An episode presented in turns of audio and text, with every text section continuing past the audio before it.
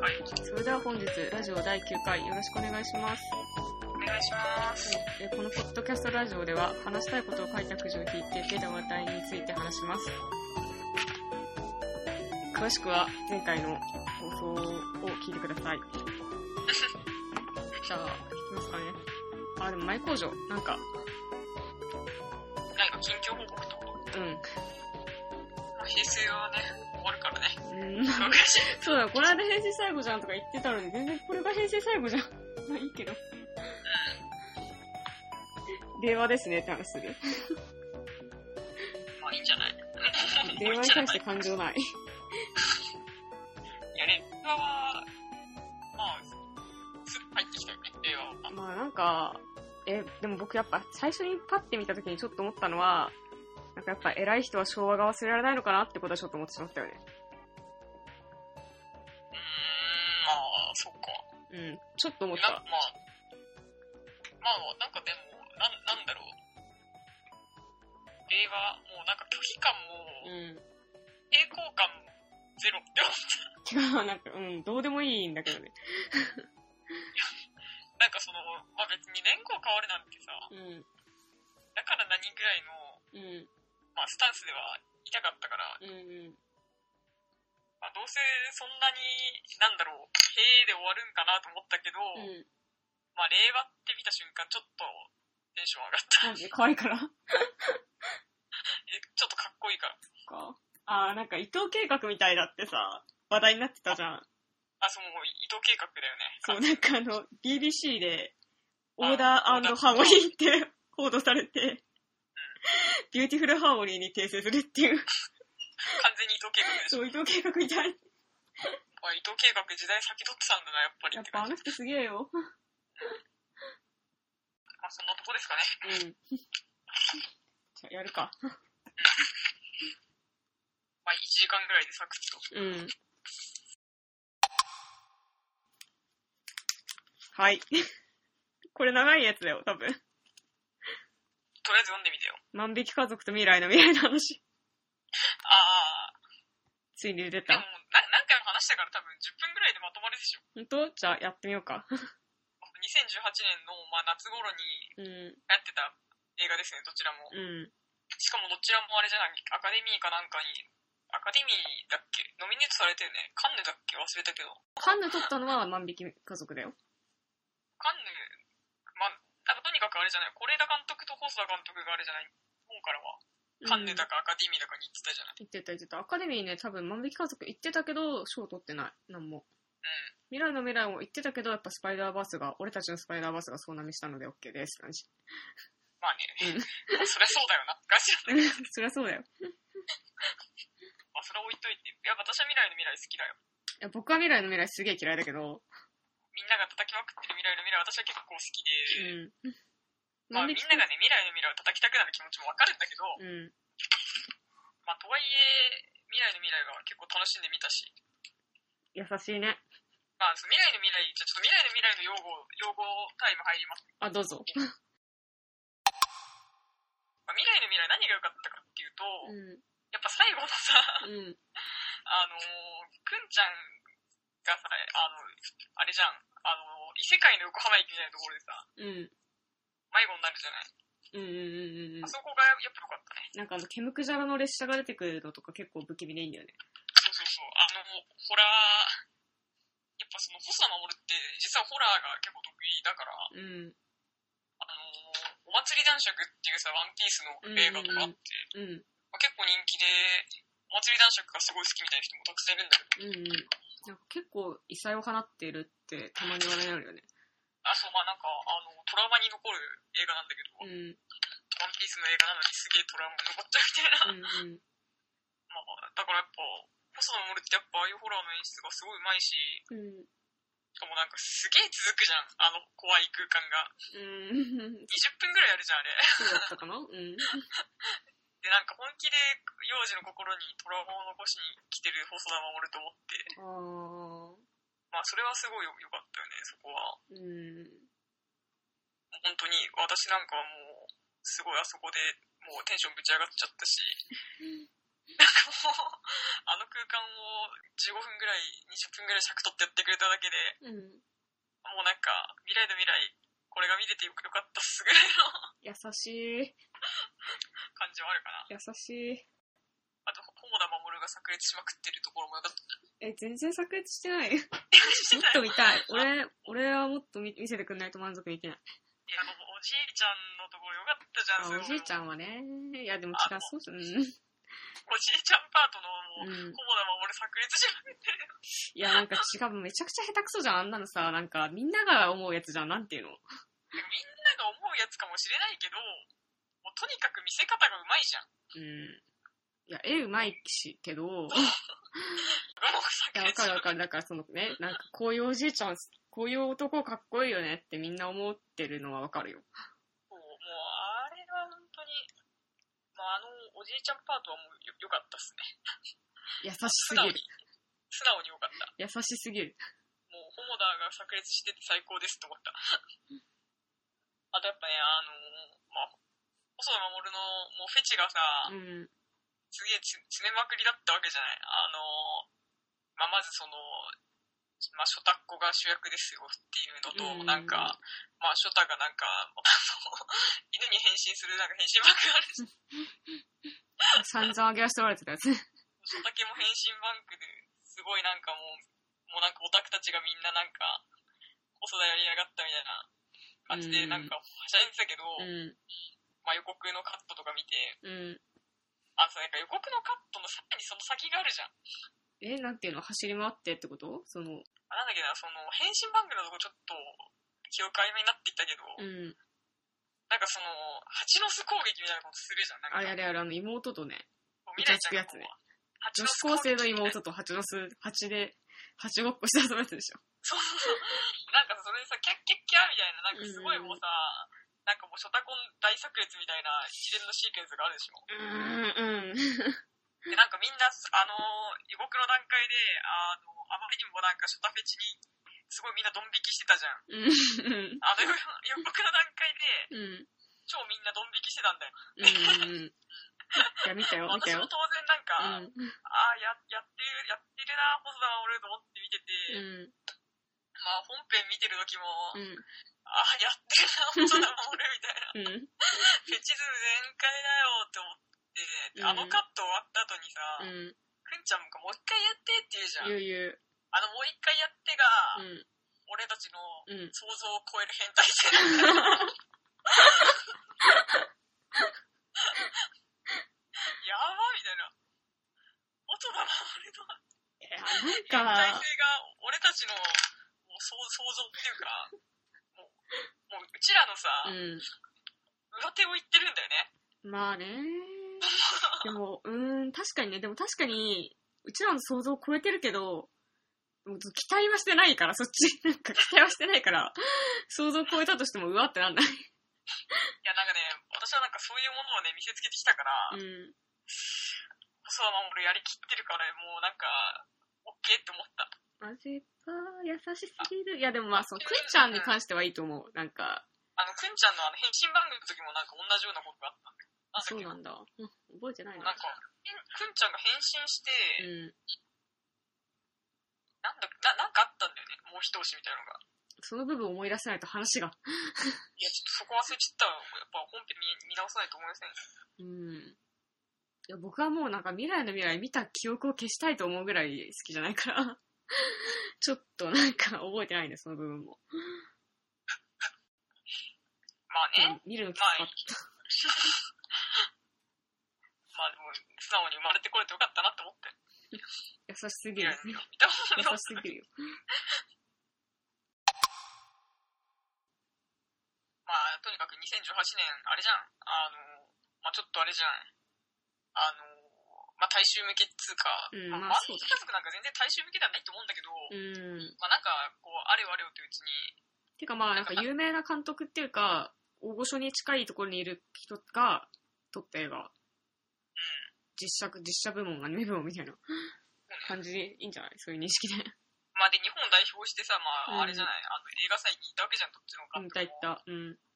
まあ、で、まあ、くしくも二人とも家族をテーマにしたうんうんうん映画で、まあ、2018年夏頃ということで、うんまあ、共通点は意外にある。そうねまあ、で、なんか、一方で、その、まあ、まあ、 一般家庭を舞台に作りました、冒険活石を作りましたと歌ったアニメの未来の未来、うん アニメ作品でやる未来の未来と、うんまあ、もう万引き家族っていうもうタイトルからしてねタイトルからして、もう最底辺の、うんまあ、家族でもないんだけど、まあ、血が繋がってないけど、まあ、うんうんうん家族として、まあ、生きてるっていう、まあ、二つのね、まあ、家族を扱った映画があったわけじゃん、2018年って。ありましたねまあ、その、未来の未来はなんかすげえみんな、ボコボコに叩いて、うんまあ、万引き家族はなんかよくわかんないけど、でも叩かれはしたよね、なんか、なんで家族本当の、うん本当のなんか、貧困層っていうのは、うんうんお湯さえ沸かせないんだからさ、みたいな。うん まあわからんその僕でも万引き家族叩いてるのは見なかったかなみんななんか見終わった後呆然自失みたいになってるのは見たけどあ、そうなんだ。万引き家族の批評みたいなのはなんかちゃんと見てない気がするうーんまあ今はね、まあどっちも、めっちゃ叩かれまく、叩かれたり叩かれなくうんうんしつつ、うんまあ、まあたくさんの日本人が見たわけだよね。うん。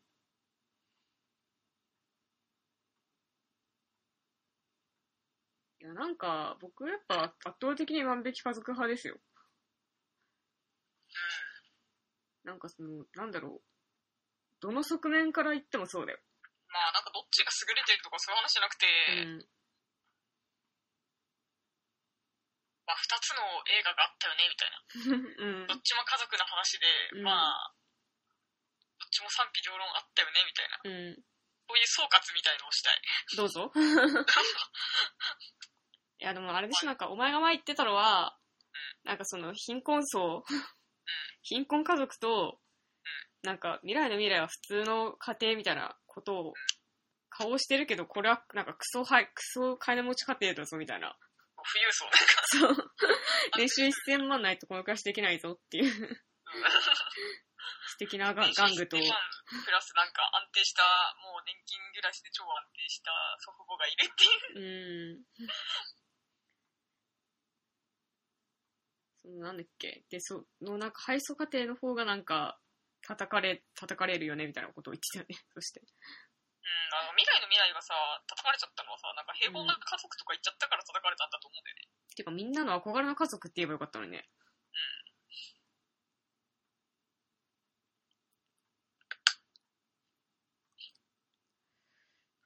でもまなあんでね、その、万引き家族もさ、うん、まあ、その貧困のか、まあ、貧しい家族ですみたいなの言ってるけどさ、うん、あれはあの、貧しい家族っていうか、だからもう労働者たちの、さ、うん、まあなんか、寄せ集め、労働者集団うん、うん、うん、の、まあ、家族って感じじゃうん、うん、うん、うん結局、ん。カップ麺食うみたいなね。カップ麺食う一人でカップ麺食ってる人たちがなんか多分想像する家族っていうか家族っていうかまあ想像する、まあ、共同体みたいな、うん。まあ、年齢様々男女混合まあなん共同体みたいなかその、それを家族と呼ぼうみたいな感じうん、じゃないとだから実際その是枝監督の、なんか周りにいる若者とか、ああいう感じだよ。まあそうそう、だからきっとそういう、ななんだろう、その、是枝さんの周りなんか、日日雇いとかで働いてうるん。カメラマうんンだとか、なんかまあ、助監とかまあ、なんかわかんない、あの、制作雑用を前に流されてる若者なのかもしれないけうど、ん。まあとにかく、まあそういう人たちのなんか憧れの、憧れのあれってかまあ、労働体というか、そういう人たちのなんか想像の範疇にある、まあ、家族のような共同う体みたいんうな、ん、そうだと思うな。そういうね、まあ貧乏人が肩を打ち合って家族として生きるってうんうんいううん。でまあなんかそこにやっぱりどう考えても虚構なんだけど、まあ、リアルがあると思わされてしまうみたいな私のような人間はうん。東京のリアルが映ってるそうなんか、異行ってしまうみたいな、見終わった後に、わかるわかる。そそののリアルがうん。映ってたって、 誰かに怒られると思うけど、でもこれが東京リアいや、ルだでもわかる。その僕もあれ見て、なんか全然なんかやっぱ自分となんか地続きの世界にあるってめちゃくちゃ感じたから、めちゃくちゃわかるよ。そうなんだよね。うん。なんか思うんだよね。人間こんなもんじゃないらしいけど、本当に。うん、いや、本当にそうだと思うんだけど、そう、なんかやっぱ、本当の貧困家族は、もっと辛いかなと思うけど、でもあの映画の貧困家族は、やべえと思ったよ。これになるで。結構やっぱりなんか、うん、想像の範疇だし、うん、ああいう空間に、やっぱなんか、心の奥底で憧れを抱いてる人っていうのは、いると思う、たくさんいると思え、う。マジでえ、憧れんのあれに。憧れるんじゃない羨ましいみたいな。え、その、やっぱ、一人じゃないからってことそうそうそう。なんかその貧乏うん、人の、絶対手入らないよみたいなさ、うん。もうチェーンソーマンのようなさ、そうだよね。もう貧乏人で、もうなんか、もう家族とかを俺諦めるしかないわ、みたいなぐらい、まあ、うん追い詰められてる若者たちは、ああいうのが憧れると思うけど、確かに。わかんない。でもさすがにそこまで切羽詰め、切羽詰まった追い詰められ方してる人って、まあ、いるとは思うけど、うん、うん。まあ、そういう不安みたいなのがやっぱ表出してこないだけ日本はまだ平和だと思うけど。わからんでもやっぱそのなんか万引き家族見た海外の人とかが、あの日本にもこんな貧困があるんですねって言っててああ、そうなんなだ。んかこの日本にもこんな貧困があるんですねになんか込められる情報量が分厚すぎる って思ってなんかあでもやっぱ韓国とか、うんまあ、中中国なんかはもう階級やばいけど、中国マジやばいらしいねやっぱ人数がさ違うから分母が違うからそうそうそう。まあだからやっぱりロシアがあるって言ったらまあ大変なことだし、まあ、韓国とかだとやっぱり、ああいう貧困で、なんだろう、もう、その、虐げられてる人たちっていうのの不満とかが、うんもう、あの、表出してるからさ、そうなんだもう犯罪につながるわけよ。そうなんだあの、貧困が。あの、マ万ジ引き家族で描かれているか、いるような貧困が、うんもう、犯罪という形で、やっぱ社会に出てきちゃったりするわけじゃん。てかまあ、わかんないです。韓国のことちょっとわかんないけど、それこそあの、なんかギャング文化じゃないのアメリカだったら。アメリカ、いアやメリカのことはちょっとまた違うんだろうなと思違ううん。まあでも人種とかもっと複雑になってきちゃうのかな。でも同じじゃないの怒ってることは。アメリカの貧困ってなるとやっぱデモとかになったりするんだろうけどね。それこそムーンライトの舞台とかそんなんだったじゃん。自まあね分ちもお金なくて、隣んちもお金なくてみたいなさ。うん、みんなお金なく て、そうそうそう。まあで、なんか麻薬売るしかないみたいな。うんでもマイク買ってしゃぶ漬けになるしかうないみたいな。ん。まあね。わかんない。最近、なんかパッと思いつくアメリカの貧困を描いた映画といえば、うん。あれだわ。あ、どうするした。え、何あの、ディズニーランドのホテルで、 うん。あー、フロリ暮ダらしねて。る親子の映画がフロリダありプまロしたジェクトね。あ、そう、フロリダプロジェクうト。んフロリダプロジェクトマジ傑作なんだけど、うん。うんあれもなんかもうすごい貧乏で行く場所がなくて、うん。うんまあディズニーランドでまあ働いてるんだけど、うん。うんパートしてしながら、うん。うん。ディズニーランドでパートしながら、まあなんか、まあディズニーランドのすぐ横のホテルでうん。寝泊まりするみたいな。ん。で他に行く当てがないみたいな。うん。結構追い詰められてるんだよね。もうめっちゃ貧困なんだけど。やっぱどこの国にもあるけど、確かになんか万引き家族、その中でも、かなり、ハッピー感はああったよね、前半。それもでも失って、それが失われていく話なんだけどさ、万引き家族ってなんか、 まあそうそうそう。だそから、のああの平な和んっていうか、か、あまのあ温かさみたいのがさ、そうそうそう。あの、共同体の中で、まあなんか貧しくても、まあ、その貧乏人の寄せ集め家族が、まあ、貧しいけど、まあ幸せに楽しく生きてます、みたいな。うん。う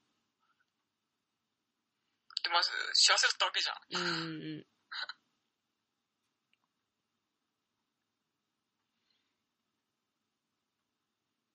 うん。まあな。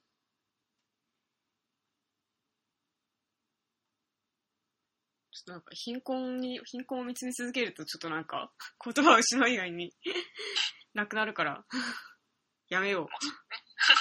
でもさ、ちょっとなんかわかんない。話それるかもしんないけどさ、なんか貧困マウントってあるじゃん。あ、俺の方が貧乏だってやつ。そうそうそうそう。とか、おー前そんななんかまマシじゃんみたいな。あれにさ、あれどうしたらいいの って思うこいや、むしろいいじゃ と。ん。無視でいいか。いや、でもなんか、いろいろなんか、考えるっていうか作品とか作る上でさ、なんか、そういうことを言われたらさ、黙るしかない 時あるじゃん、なんか。いや、まあでも貧困マウントうね、ん。よくわからないよね。えーでもなんかやっぱこの例えばだけどなんで俺の方がお前より貧乏で頑張ってるから偉いみたいな、そういうことでしょだって。それもあるしなんか僕さ「君の名前」で僕を呼んでみた時になんか最初の30分ぐらいなんかあの人たちがなんかあまりにすげえなんか裕福でなんか時間がいっぱいあってバカする。そうなんかこの人たちに感情移入できるか不安になったって言ったじゃん言ってたね。それもさそれはその貧困マウントなんだよあー。あんななんか豊かな人たちを見せられて、え、感情移入できるかって思ったし、なんか、え、大丈夫かなってすごい思ったの。大丈夫だったんだけど、結果、 めちゃくちゃハマったし、すごい、去年の映画第3位だからね、 っていうのが僕なんで。でもなんかそういう風に最初思ったんだよね。とかなんかそういう感想を言う人いるよね。なんか、この映画は、なんていうのかな。すごいなんか、ゆなんていうか、裕福な人たちの物語だったから、感情移入できなかったとか言う人いるじゃん。そういうのとかなんか、まあ、だからもう未来の未来とかもろそうじゃそう、な未い。来未来とかもろにそうだと思もう裕福な家族の話なのう。うで、ん。なんかみんなそこでちょっと違和感が生じてしまって、感情移入ができず、結果映画が楽しめなく うて終わん。る。でもそういうのなんかすげえ貧しい感情だしさ、まあね、なんかどうかなって思うけどあるよな、みたいな。まあそう社会が豊かじゃないってことだと思うけど、うん。まあ日本はそんな言うほど豊かな国じゃないからね。まあそれがもうそういうところにまで出ちゃってるってことなんじゃないかな。うもう日本の貧乏さっていうか、ん。まあね、てかやっぱ、もう金銭的な貧しさみたいなのがもう心の貧しさに直結するところまで来てるみたいな。うん。てかなんかずっと別に豊かではなかったけど、なんかごまかされてただけだよねって思う思うけどね。うん、いや、もう豊かだったんじゃないだって終身雇用制度がちゃんとあってさ。あーね、あれアメリカにはないからね。そうの、ん核家族とかが進んで、まあちゃんと子供を育てたりね、まあ家庭を持って子供を育ててみたいな、まあ、それが幸せだってみんな信じてやってきたわけだからさ。まあ、いっか、ちょっと、やめる か。ちょっと、え、まだ話すあまあでもなんか大体もう話すべきことは大体話したような気がするけどね。次のくじ行くかじゃあ。はい。ルーガルーの話したいけど、今日岡夏彦。まあ、ルーガルーをちょっとあの、年末ぐらいに読み始めて久しぶうりに、ん、まあルーガル2なんだけうど、ん、うん。まあその時に入れたくじですおね。うなんかまあ、京極夏彦っていうのはまあ、なんだろう。みんな知ってるかなどうもうみんな知ってるよねって済ませたよね。もう京極夏彦ぐらいご存知でいて くれる。うん。知っててくれって感じだけど。毛量の箱だよ。産めの夏京だ極と。夏彦を知らない人っていうのは結構いると思うわ。だよね。うん、でも、なんかアニメ化もしたし、漫画化もしてるし、なんか、映画化もしてるし結構、したしねうん。すごいなんかやっぱカルト的人気あるしな、なんかずっと。うん。最近京極何やってんだろうって思うけど。うん。え、でも、一年に一回ぐらいは名前見るよ、絶対 に。まあね、まあこの間でもあの、あれだわ、妖怪小説の新刊が出てたわ。うん。まあそうだね、なんかその、妖怪の小説とか、なんか怪談みたいな小説を書く小説家ですね、京極夏彦。京極夏彦は、京極堂シリーズが多分一番人気だうよね。ん。まあなんか、なんだろうね。小説家の関口くんが、と、小道具屋だっけ 関口くんって小説家だったっけ関口くん小説家でしょ そうだよ。あの、そっか。めまいとか書いてたもんね。そうそうそうそう、あの、だからなんかホ、ホームズみたいな、 大体、なんか。まあね、あの、アンラッキース探偵、うん、うん、そうかな、まあ。でも、まあ、まあ、関口くんがなんか取材とかで、変な、事件に巻き込まれて、それをなんか京極堂に相談すると、そうドラえもんみたいな感じで、そう京極堂のところに行って。まあ、京極堂が事件を解決してくれるってそいううね。そうそうそう。まあ、めっちゃ分厚いラノベっていう。うん、まあ、うん。異論はない。いや、でもさ、やっぱ京極夏彦さ、うん、やっぱすごいよねって思うんだよね。うまあ、分厚いラノベとか言うけど、ん、うん。やっぱ京極夏彦ってすごいなって、やっぱルーガルーを読んでいいと思うわけなんだよね。どんなところがあ、もうね、面白い。うーん、てかさ、ルーガルーうん。ってさ、了解出ないからさ、なんかあれ、近未来の話だよね、しかも。あれ SF なんだうん、よ。ガチ SF だし、うん、うん。しかもハーモニーより早くハーモニーをやってるっていう。こう。いや、伊藤計画よりも早くあのハーモニーの世界観をルーガルーで構築してるからね。あ、そうなんだ。伊藤計画よりルガルが先なんだ。ううん、そうだよ。ーん。あそうハーモニーほどディストピア、まあ、まあ、ルーガルーもディストピアだし、うん。あ、でもハーモニーの世界観って結局伊藤計画のさ、レトリックのうまさみたいなのがさ、作り上げてる部分もあるからさ、あるね。言ってしまえばルーガルーの世界観もハーモニーの世界観も同じようなもうん。え、じゃあなんのだからさ、か他にあるのかな元ネタみたいな小説が。まあ、うんまあ、でも素晴らしい新世界。素晴らしい新世界、うん。だろうけど。でもあれ、あそこまでなんか医療的ではないから、なんかちょっまあね、素晴らしい新世界は、まあ、まだちょっと科学が追いついてないかと、うん。ら、まあ、まあ、ほんと遡ったらそこまでいくんじゃないまあ、わかんないですけど、まあ、うんちょっと SF 有識者に聞いて、その辺ね、なんは。かマジ、SF の世界怖えからな。なんか言ったらすぐ怒られるんでしょ、うだっん。て まあちょっと勉強頑張りますって感じ。SF に関しては。まあでもとにかくそのルーアルーで、やっぱ、まあ、ルーアルーの世界観を生み出してる京極夏彦ってマジですげえと思うんだよ。うん。何でも知ってるんですねってこと。京極先生すごい何でも知ってるんですねって感じ。え、てかさ、んすごくないなんであんなすごい SF 書けるんだろうってう思いながら読んでましたけどね。まあ、うんルーガルー、まあでも読み返してると、ん。うん。まあ、ルーガルーって書いてあることうっん。て、まあそのルールーガルーってどういう話かっていうとさ、うん。まあ、なんか美少女がなんかたくさん出てきて、うん。なんかあの殺されたりしそうになりながら、うん。なんか悪い大人をやっつけるみたいな話え、 めっちゃ面白だけどそう。なんか スーパー面白い。ルーガルー超面白いよ。うん。もう本当、もう、すげえもうなんか、なん、なんだあの教訓夏彦みたいな。私の何を知ってるのってぐらうい、ん。なんかもう、的確な萌えキャラを出してる。い や、本当とにかく素晴らしい。もうなんか、出てくるキャラみんな好きだわ、みたいな。へえ。まあそういう美少女がうん。何人か出てきて、うん。で、まあ、協力しながらね、悪い大人をやっつけるんですよ。うん。え、うん。てかでまあまあ、字の文に関してはやっぱり会話がすごい多いし、うん。まあ、ほとんど、ほとんど会話とか言うと身も蓋もないけど、うん。まあ、会話、会話、会話、テンポのいい字の文、なんか世界観の説明、うん。まあ、血液み たいな、まあ、残虐シーンみたいな感じも、えー、まあ、大体そんなもんだよね。 ちょっともうざっくりまとめるともうそんなもんだけど、うん。まあ、でもとにかく、まあ、読みやすいしね、まあ、いかんせん分厚いから、うん。うん。もうなんか読み終わるまで何ヶ月もかかってしまうっていう。うん。まあ感じだけど。まあ、ルーガル面白いしね、あのー、あとやっぱ、京極堂ってやっぱさ、まあなんかもう女の子か、うんおっさんしか書かないっていうか、 そうだよね。うん。究極そこなんだようんね。あの、 まあなんか、まあルーガルもなんかね、おっさんが出てくるんだけど、こすごいなんか無力なおっさんみたいなのが出てきて、う。うん。まあなんかでもそのおっさんの存在も別にノイズにはなんないってうんいうか、うんうんまあノノイズではあるんだけど、うんうんうん別になんなんか か、うん、なんかラノベ主人公とかなんかハーレムルートとかに乗ったりはしないってことでしょなんない。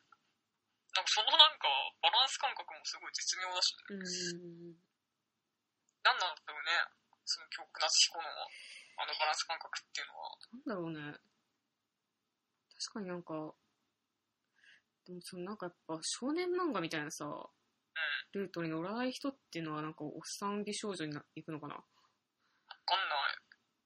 でもやっぱ、その、京極夏彦のやっぱりその、揺り力の高さ。マジマジ毛量な箱とかすごいすごいもんねそう。毛量の箱、なんなんだろう。何人があるの影響を受けたと思った。あ、でもさ、あいやなんれ、かあ、なんかうん。、あれ元ネタあるじゃん、毛量の箱の。知ってる江戸川乱歩なんだけど、ほー教えと旅する男っていう。えー、知らない。これが元ネタではと言われているらしえー、そうなんだ。い。うん。まあなんか、なんていうの。でも、あれはその揺れの部分じゃなくて、うん。電車でなんか、首を持っ旅してる部分た、そうそうそうそう、男と金女の子を抱えて。そうそうそう、ほーってやつあるじゃん。はいはいあはい。の部分がその教えて旅する男のパロディではと言われているえー、らしい。あ、そうなんだ。うん。もはーう電車で教えを持ってる男に出会ってみたいなるほどね。うんまあ、江戸川乱歩って、えー、しかも青空文庫で読めますね。教えと旅する男。で、読もう。な。うん。まあなんかやっぱ、乱歩はきっと生きてたらいつかたどり着くんだろうな、誰もが、みたいな。わかんないじゃん。京極夏彦のあのバランス感覚はやっぱり江戸川乱歩も成分も入っているっていうことで、か なぁ。わかんない。あんまミステリー読んでこなかったからな、僕は。でもなんかやっぱ、なんていうのか、その美少女描く人、おっさん描くのうまいみたいなさ、他にもいた気がする。高齢が。うん。少女書くの、とっさん書くのない人。そうそうそうそう。え、他にいないなんか思い当たる節ない桜庭和樹。あー、桜庭和樹おっさん書くんだ。あ、でも私の男とかそうだもんね。まあ、まあ私の、まあ私の男とかそうだったなと思ってる。うん。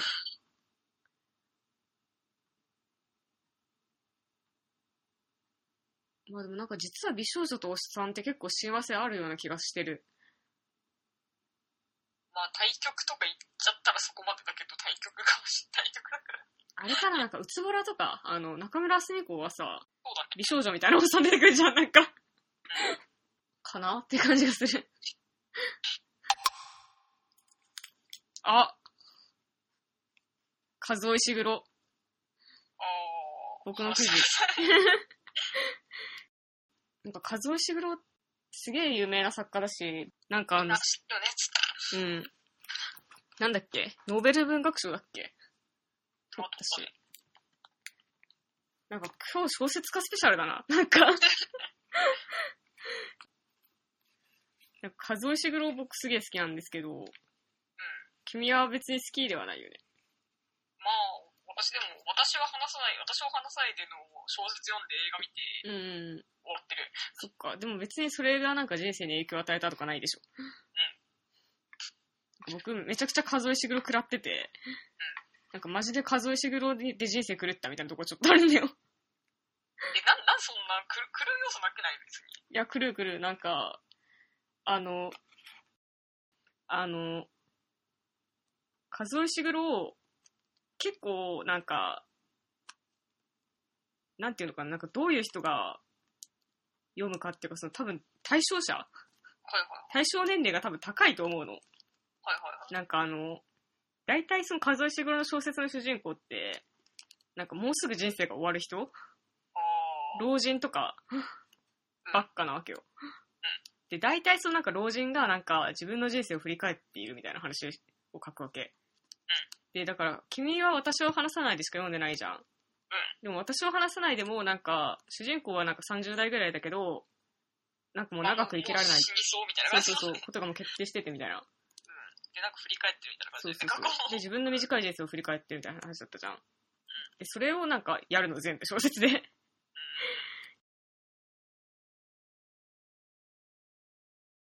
これをね、なんか20代のね、大学出ないぐらいのね、就活始まるちょっと前ぐらいにね、なんか本気で食らうと、マジで人生来る。まあでも私は、私を話さないで読んだうの19の時だけどね。ん。僕もそんその時に読んで、君が買って、そのまま流れてきて、私を話さないでが。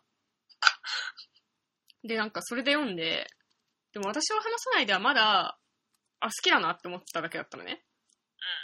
あ、こなんか、風邪がすげえ好きだなって思って終わって、で、なんかその2年後ぐらいに、その忘れられた巨人が出て、その、い今、数石黒がすごい地筆で、数石黒ってなんか本多分10冊出てないぐらいしか出してないんですけど、なんかその一番最新作が、その忘れられた巨人っていう、なんか長編小説が出て、なんかそれを読んで、で、なんかその、そっからなんかちょっと数石黒もう全部読もうかなと思って、うん。はいはい。で、なんかあの、日の名残、なんか、数石黒が、なんか、ブッカー賞ってイギリスのなんか、小説のすごい賞みたいなのを、取った日の名残を読んで、なんか、やられちゃったんだよね。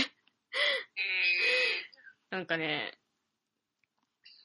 えっと、数石黒の小説、その、日の名残浮世の画家、私たちが孤児だった頃っていう順番でよ読んでって、そんで。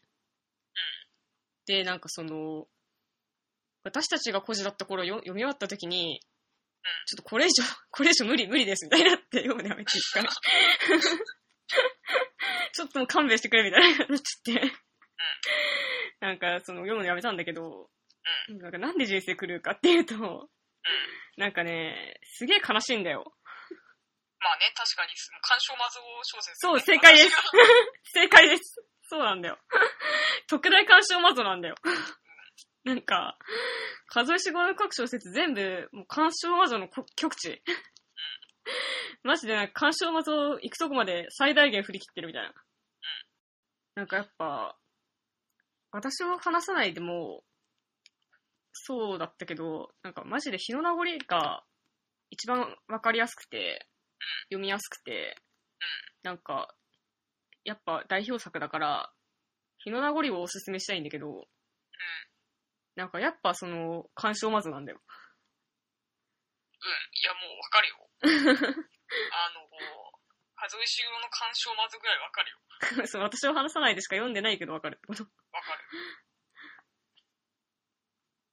いつかだって、あの、日の名残の話とか、話の内容とか知ってるからね、一応。え、なんで、どんぐらい知ってんのえ、なんか執事が主役なんでしそょう、執事が主役で、なんか、っていうことしか知らないえ、なんかあの、没落してってる感じなんでしょその疲れてる家が。そう、てかなんか、まあそうでだもねなん。か、一流の執事がまあ人生を振り返りながら、うん。まあなんか、まあ、まあ、平家物語みたいな感じだろうなと思って。ああ、もうちょっと違うけど、なんか読むとちょっと違うんだなってことがわかるんだよね。うん。まあ、なんか、数えしぐろのね、なんかあの、大学の講義やってる番組見たからさ、あ、白熱教室ね。あれ、いいんだけど、うん。なんかね、そうだな、ちょっと、あれだな。あの、ベルセルクの話を、させてください。はい、どうぞ。あの、ベルセルクって、あの、あるじゃん。で、あの、ベルセルクのグリフィスいるじゃん。ベルセルクのグリフィスって言っただけで、なんかこう、数人の人には私が何を言ってるかがわかると思うんですけど。 そうなんだ。君は分かりましたか 分からんかじゃあ説明するけど、え、グリフィスって金髪の方でしょ金髪の方、金髪の方。うん。そのベルセルクってさ、なんかあの、ガッツって男とグリフィスって男が出てくるじゃん。で、なんか、ガッツは、あの、なんか、傭兵で、ふらふら生きてて、なんかその日暮らしでなんか、将来どうしようとかなくってみたいな。夢とかないんだよ。で、なんか私がなんかブリーチの話した時に、なんかイチゴのことをベルセルクのガッツって言ったけど、まああんな感じみたいな。はいはい。で、グリフィスはなんか違くて、なんかゆ夢があって、自分の叶えたい望みみたいのがあって、そのために生きてるわけよ。で、なんか、だから、なんか、で、その道具っていうか、その、なんか、夢を叶えるために、なんかガッツがめっちゃ強いから、なんかガッツの力を欲しがるし、ガッツにすごい惹かれるんだけど、ガッツはその夢とかない、なくて、なんか自分のその、なんていうのかな、人生の目的とかないから、なんかそこで微妙に理解し合えなくて二人は仲違いをするんですけど、っていう話なんだけど、 ベルセルクって。で、そのなんかベルセルクのグリフィスが、すげえ好きなんだけど僕は。そのなんかベルセルクのグリフィスみたいなやつが出てくるんだよ。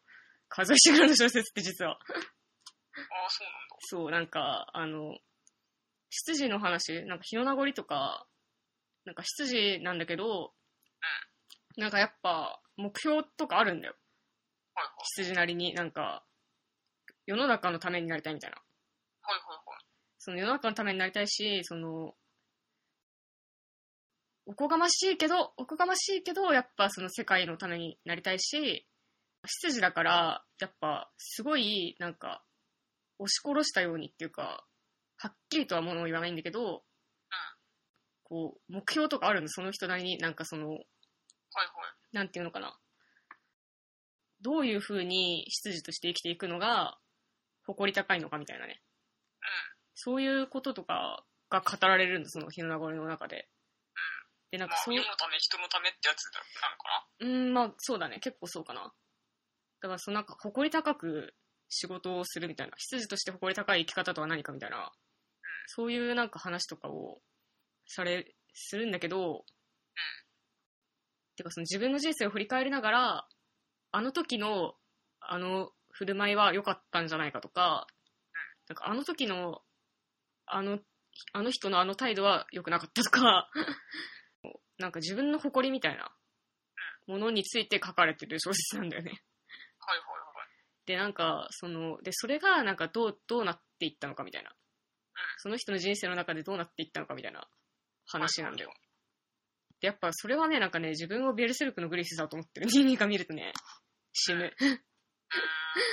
うーん。うん。いえ、自分をベルセルクだと思ってんのや、私は自分のことをグリフィスだと思ってるから。サイ、サイですかてか、なんかグリフィス派だなって思うから、ベルセルクを見ると。うーん。そういう人間が、数石黒の小説を見ると死ぬんだよね。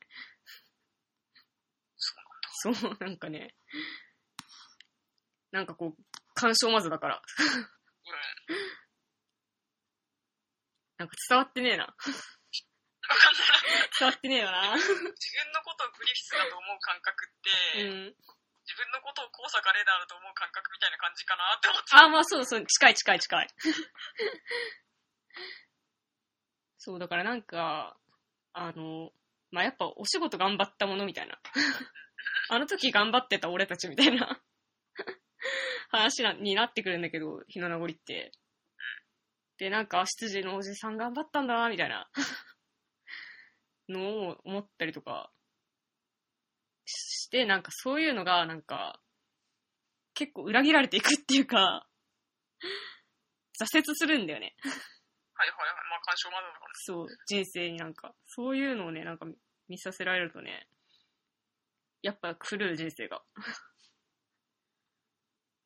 気をつけよう。まあ、おすすめですね。うん、まあ、わかんない。その、あんまり私を話さないでは刺さんなかったけど、うん。なんかあの時期私、外国物の小説を読むことに結構抵抗を感じてたから、うんうんまあなんか今読んだらまあ違うんだろうなっていうのは、なんか思った。うん。うん。だからなんか僕は、数石黒すげえ好きだから、数石黒の小説は全部読むって思ってる。まあなんか、人生頑張ろうってなる。 でもやっぱ。でも人生頑張ろうと思えるならいいじゃないですうか。ん、でもなんか、うん、まあ、いそうね。 読んでくださいとしか。はい、読ん読んでみます。はい。なんかあんまうまくプレゼンできなかったな。ま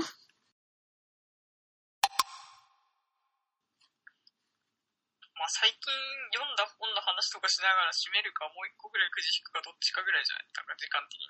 だなぁでも最近読んだ本の話になると多分また数えしぐろになるよ、僕。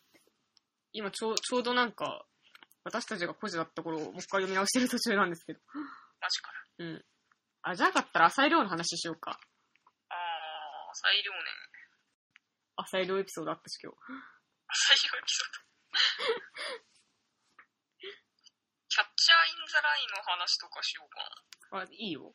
あリンちゃん、まあ今、もう多分え映画こないだまで、ライン岩竹の反逆っていうのとかやってたし、うん。わかんない。でも僕読んでないから、なんか微妙な話になるかも。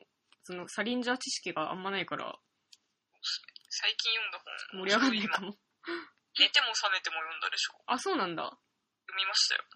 えー映画と大体同じだった、やっぱ。まあ、違うっていう、違うんだけど、うん。まあ柴崎由香の小説ってちょっと不思議っていうか、うん。もうね、なんかね、まあ、朝子、まあ、主役朝子で、うん。まあ、幕、じゃなうい幕か、ん。幕良平みたいな、うん。うん。まあ、その辺はまあ全然一緒なんだけど、うん。うん。あの、まあ、その友達の数が違ったりとか、ほんほんほん。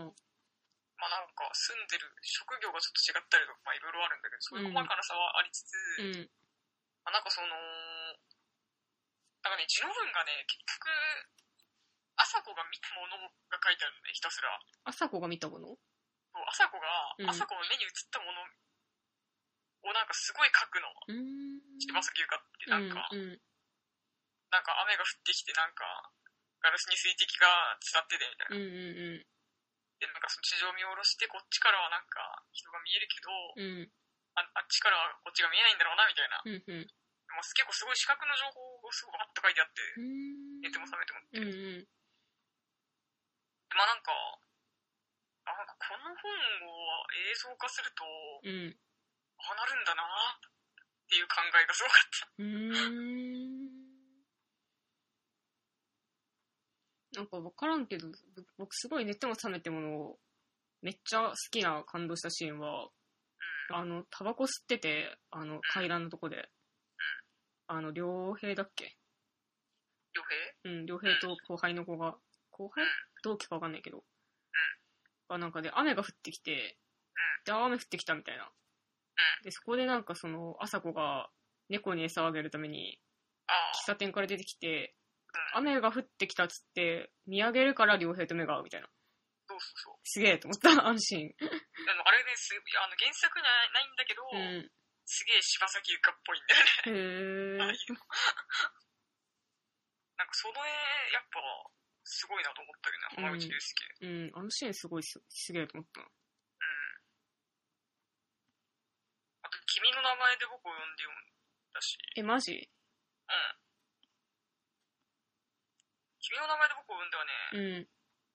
めちゃくちゃ、もうオリバーのことしか書いてないんだよね。オリバー の歌しか書いてない。え、ちょっと待って、オリバーと、なんだっけ、エリオ。エリオか。え、エリオが、シャラメティモシー・シャラメそうそうそうう。んエリオが、まあ、あの、少年の方うで、ん。まあ、その、まあ、エリオ視点でさ、ずっと書いてんだけど、うんうんうもうね、とにかく全然にわたってオリバーのことばっか書いてん。まあ、エリオ視点だったらそうなるんだろうな。まあ、なんか大体そんなんだろう。大体印象は変わんない、変わってない、原作と。うーんえー、えてか読みたい貸してようん、まあ、そのうちって感じ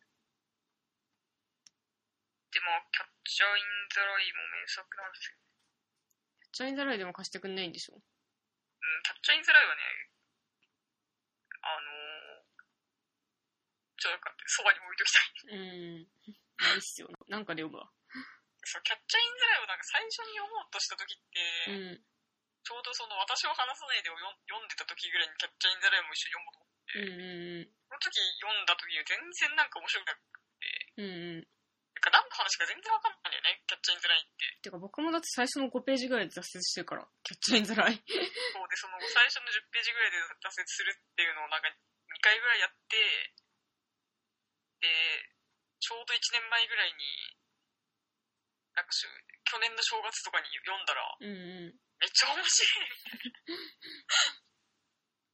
感じでんしたうんね。うんで、なんかその、まあ、ホールデンっていうさ、うもん、うなんかね、もう読むと、うん。もう、ゴールデンは自分なんじゃないか。すごいんだよね、シンパシーが。わかんない。でも結構さ、なんか小説ってやっぱ、なるよね。自分の映してしまうよね。どんな、あれだったとしても、割とそう。で、なんか、なんかその、5年前とかに読んだ時はう、ん全然そんな、全く分かんなかったんだけど、うん。まさか働き始め てから、こんな主人公に、こんなシンパシーを感じてしまうなんて、みたいな。へえ。いや、で、なんかその、で、雷鳴畑の反逆時もさ、なんか、うんまあ、見るとさ、うん、自分のことをコールフィールだと思ってうるん。ファンとかがすげえ付きまとってくんの、サリンジャーに。あー、へえ。やべえみたいな。時代またいでこんなこと思う若者がたくさんいるんだ。そうなんだ。俺 すがごい文な。学ってことかみたいな。すごいな。うん、いや、すごいなと思いましうたね。ん、まあ、だって、まあ私だけじゃないっていうかうもう、ん。もうめちゃたくさんの人がもう自分はもうコールフィールドに違いないっつうか、そうだから、J、そのサインジャーにあってさ、うん。どうして僕のことを知ってるんですかって聞くんだよ。すげえ。何してとかかっけえ。言ってさ、うあいやでもなんか本当にその気持ちよくわかるんだよね。ん。へえ。なんかだって本当にもう読んでて、えななんで私のこと知ってんだろうすげえな。すごいよね。まあ、そういうやばい、やばい本なんだよ。キャッチャーインズラインやっぱ時代を超えた名作ってこういうことか。まあね、サリンジャうーは、ん。まあその、まあ坊っちゃんなんだけど、うん。結局な、なんだろう、その、なかなかその、高校、高校、まあハイスクールうんなの。かな。ハイスクールなのかユニユニバースなのかわかんないけど、うん。うん。なんか結構問題児って卒業するのに苦労するんだよねうん。。うん。で、まあ、大学入って、まあ、その文学の授業に出だして、うん。なんか、もともとなんか、その文章書くのは得意だったからっつって、うん。うん。なんか、まあ、で、文学者にもなりたいかったし、みたいな。うん。で、まあ、本格的にこう、執筆を始めるんだけど、うん。うん。で、まあ、こう、才能を開花させて、まあ、短編が、まあ、雑誌に載ったり、新聞に載ったりとかし始めた頃に、うん。まあ、戦争に行くんだうん。よね。で、まあ、その戦争で、なんかまあ、まあ、服役中も書き続けるんだうん。うん。よね。で、でそこから帰ってきて、ちょっと PTSD 気味になって書けなくなるんだけど、うん。まあ、それを克服してキャッチャーインザライを書き上げる。うで、まあすごいもう大ヒットして、もん。う、超人気作家になるんだけど、うん。まあその後ちょっと短編ちょっと書いただけで引退しちゃうんだよね。引退。そうで、なんかね、あの、まあもう発表しないみたいに書いた原稿をうん。で、なんか山奥の小屋うに、んまあ、もう、完全に、なんだろう、隠居だよね。すげえな。なんか若くしてう、ん。隠居してその PTSD からの回復のためにちょっと宗教をやったりするんだけうど、まあ、仏教的な。ん。うん。で、なんかその、まあ、毎日陰謀って書く、書き続けるっていう生活を、え、誰にも見せない本、小説をそう、すごいな。わやってたらしいんかだよね。んないな。現代でそういう人現れんのかなわかんない。まあでも宮崎駿とか、え早わだってちゃんとかいや発表してんじゃんまあ活動してるけど、うん。まあ、い隠居したかしてないかじゃないわかんないけど。まあでも、まあメディアには出るし、早尾も。うん。まあ、そういう感じなんだよね。まあ、高畑勲の方が近いのかもしれないけうん。ど。まあなんかちょっと、サリンジャーすごいな。そうだね。逆になんか私が今サリンジャーを、あの、孤独にしすぎたのかもしれない。実際早尾ぐらいの感じだったのかもね。 いや、でも相当孤独だよ。マジそっか。けど本当人に会わない。全然人会わなかったらしいもんうね。ーん。まあ、雷引き畑の反逆時結構いい映画だった。うーん。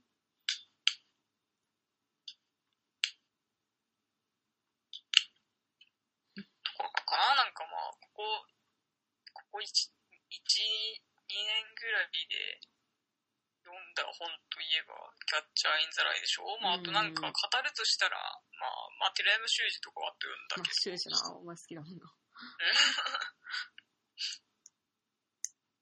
キャロール読みましたああ、ね。いいな。僕、あれキャロル、見知らぬ乗客今読んでるよ。あ、本う当、ん。私も見知らぬ乗客をね、買ってるんだよね、その。まあパトリシア・ハイスミスってさ、うんうん。すごい魅力的な作家だよだね。よね。すごい読みたくなる、パトリシア・ハイスミス。全部読みたいなって思う。うん。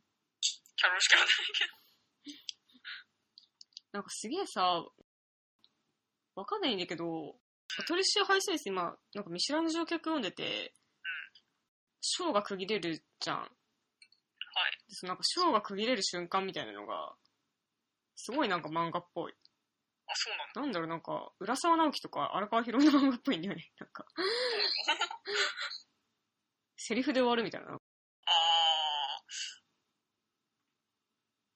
あ確かにキャロルもそういうとこあったけどね。まあ、うん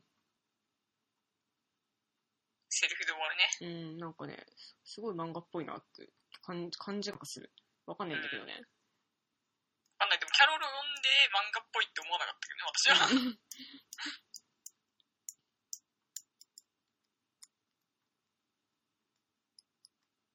カロルの原作を、まあ、小説マジで傑作なんだようーん。ね。まあ、映画も傑作だったもんね。まあ、もう本当になんかもう、なんかこうこういう小説がああいう映画になっちゃうんだから、うん世の中まだ夢も希望もあるよな、みたへえ。いな。読も素晴らしい、うん素晴らしいですよ。まあ、まあ、物語系ばっかなっちゃったけどう。そうだね。ね。あとなんか、押井守の本とか読んでるけど、マジまあでどう。でもいいかな。なんか教え守るこの間ドキュメンタリー映像がなんか、NHK かなんかでやってたから、え、マジ知らんかったわ。録画してまだ見てない。また武田屋の先生の話を永遠にすべきかどうかだって感じ。なんかね、僕 はあと持ち札が、あれとかなんかわかんない。幼年期の終わりとか読んだかな。あ、4年期の終わり、傑作だよね。うん、あれさ、すげえ市川春子っぽくないいや、なんか私は星一って思ってうる。ん、星新一もそうなんだけど、4年期の終わりって最後さ、えっと、なんだっけオーバーロードだ。オーバーロードがさ、こういうことなんですよみたいな説明を永遠とするじゃん、最後の章で。うん、宇宙人ね。そうか。あれがすげえなんか、市川春子がさ、なんか先生がさ、最新刊で、永遠と説明するじゃん、こういうことだったんですよみたいな。あったね、そんなことも。なんかそ、そのシーンとすごい被って見えた。まあ、まあ、すまあ当然読んでるだろうしね。うんそれ はあるかも。なんか、なんかすげえ市川春子っぽいなって思ったんだよね、それが。なんていうのかな、最初になんか、セリフの切れ方が市川春子っぽいな。 星がよく見える、切れる、ようになりそうだみたいになるじゃん。1ページ目で1ページ吹き出しっこみたいな。うん。で、次のページからなんか文章の 続きが始まるみたいなのを、やるんだよね。幼年期の終わりも。うんすげえ市川春子っぽいと思って見てて。私なんかもう4年期の終わりさ、もうう面ん。白すぎてさ、うん。あ本読むのってこんな面白いんだえ、マジ ?4 年期の俺も結構ね、大変だったよ、読み終わんの。面白くないうーん、まあ面白かったけど、なんかそんな、でもやっぱ SF 好きだから読めたなって感じ。 なんか第一章とかすごい面白いじゃん。うん第一章が一番面白かったかもな、なんか。なんか本当にもうなんかど、どこで止めればいいかわからんみたいな。へえ。どう面白いって思ったけどな。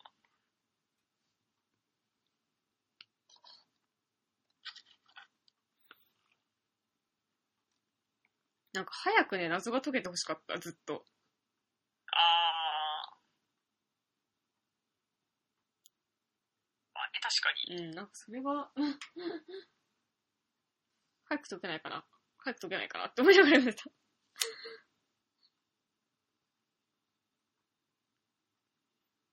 かなぁ、4年期の終わり。まあ、なんだろうな、宇宙人、まあ、未知の存在へのうん。憧れっていうか、なんだろう、もうなんか、え本当未知の存在との会合に対して、うん。やっぱちょちょっと夢があるじゃん。オーバーロードマジ来てほしいなと思ったけどね、読んでて。ああ、もうね、その、なんか文明がめっちゃ進むじゃん。 あのオーバーロードのおかげで。もうこのどうしようもない世界をなんとかしてくれるみたいな。そこ貧困もなくなるし、みんながそのなりたい職業につけてみたいな。え、夢じゃんって思った、すごい。まあ、私はでもやっぱり、エヴァンゲリオンのさ、やっぱ最終回とかさ、うん。まあ、これかって思ったけど、ね、4年期のあれよりは。まあ、そうか。まあでもやっぱ理想郷っていうのがやっぱりあるに違いないみたいうな。ん。そういう夢みたいなね。そういう、なんかピュアな憧れみたいなのは、まあ思い出すっていうのは変だけど、ちょっと想起させられるっていうかね。そうなのか。俺もわかんなかったな。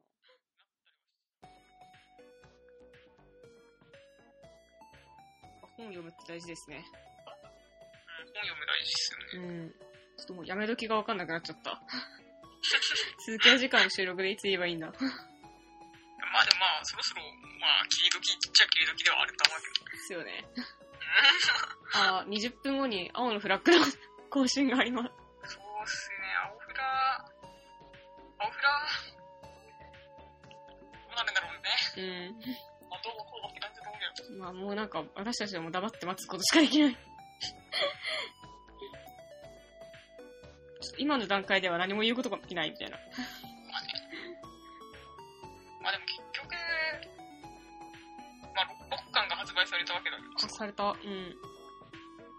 まあ、6巻のクライマックスで、ちょっとまあ、割と多分極地にいて、なんか今落とし、落としてるから、うん、うん。でまもあ、ななんかますみちゃんがちょっと、動いたらいいんじゃないか。うん、わかんない。でも、太一はますみちゃんに会いに行くと思うんだけどな、みたいな。まだ行かないか。そうなんでしょうね。まうあんちょっと、青フ青フラの展開予想とかなんか不毛、不毛だからね。まあ、まあ待つことしかできないからね、我々は。ですね。じゃあ、青フラを、まあ、おとなしく待つということで、もう今日はじゃあ終わりっつって、うん。解散。解散続きは次回の収録で。じゃあね。